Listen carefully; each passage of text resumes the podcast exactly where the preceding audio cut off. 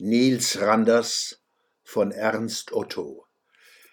Krachen und Heulen und berstende Nacht, Dunkel und Flammen in rasender Jagd, ein Schrei durch die Brandung, und brennt der Himmel, so sieht man's gut, ein Wrack auf der Sandbank, noch wiegt es die Flut, gleich holt sich's der Abgrund. Nils Randers lugt und ohne Hast spricht er, da hängt noch ein Mann im Mast. Wir müssen ihn holen. Da fasst ihn die Mutter. Du steigst mir nicht ein. Dich will ich behalten. Du bliebst mir allein. Ich will's. Deine Mutter. Dein Vater ging unter und Momme mein Sohn. Drei Jahre verschollen ist Uwe nun schon. Mein Uwe, mein Uwe.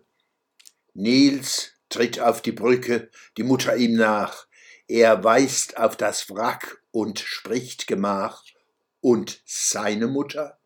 Nun springt er ins Boot, mit ihm noch sechs, hohes, hartes Friesengewächs. Schon sausen die Ruder, Boot oben, Boot unten, ein Höllentanz. Nun muss es zerschmettern, nein, es blieb ganz. Wie lange, wie lange? Mit feurigen Geißeln peitscht das Meer die menschenfressenden Rossen daher, sie schnauben und schäumen.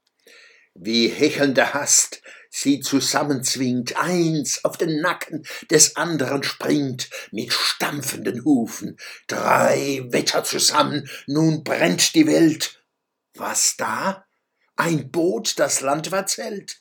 Sie sind es, sie kommen, und Auge und Ohr ins Dunkel gespannt. Still, Ruft's da nicht einer? Er schreit's durch die Hand. Sagt Mutter, es ist Uwe.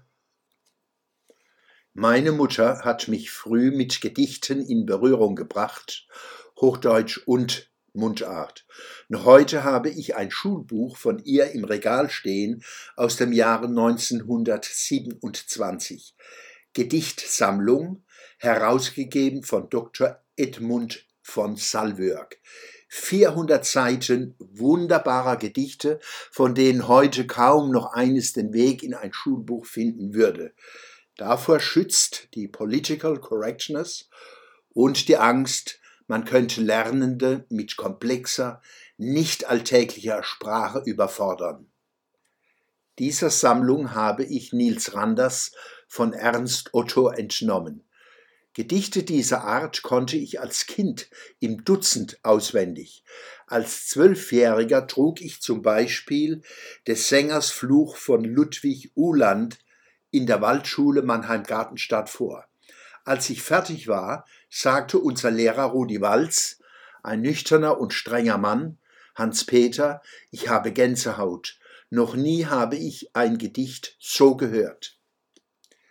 Wer Deutsch nur als System zur Verständigung kennenlernt, sei es als Kind oder im Unterricht Deutsch für Ausländer, wird die Schönheit dieser Sprache nie schätzen und lieben lernen. Und man kann Menschen nicht fördern, ohne sie zu fordern.